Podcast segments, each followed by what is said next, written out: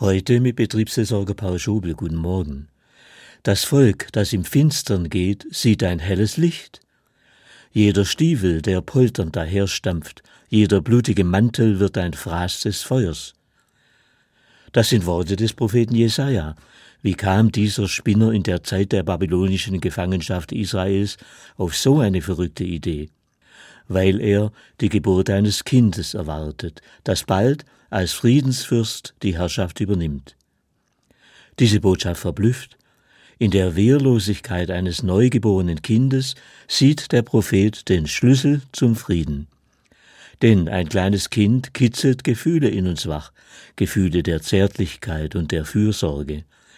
Man möchte so ein zartes Geschöpf einfach nur liebevoll herzen und wiegen. Ja, würden wir so miteinander umgehen, dann wäre wirklich Frieden, dann nähme das Morden auch in der Ukraine endlich ein Ende. In unseren Köpfen aber wabert immer noch die primitive Logik des Krieges, Gewalt gegen Gewalt. Sie bringt tausendfach Tod und Verderben.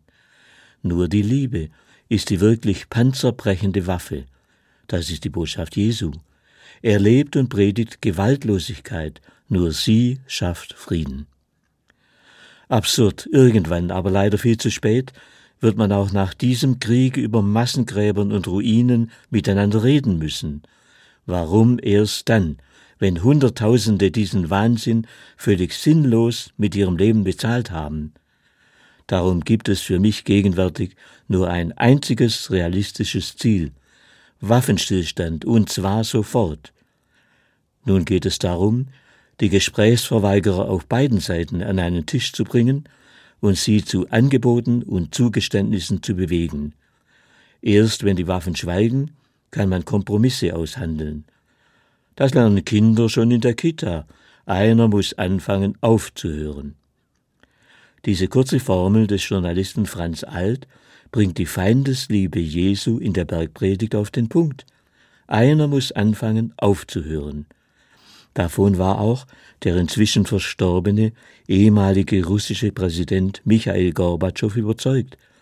Er bezeichnete die Bergpredigt Jesu als das wirksamste Überlebensprogramm der Menschheit. Paul Schobel, Böblingen, Katholische Kirche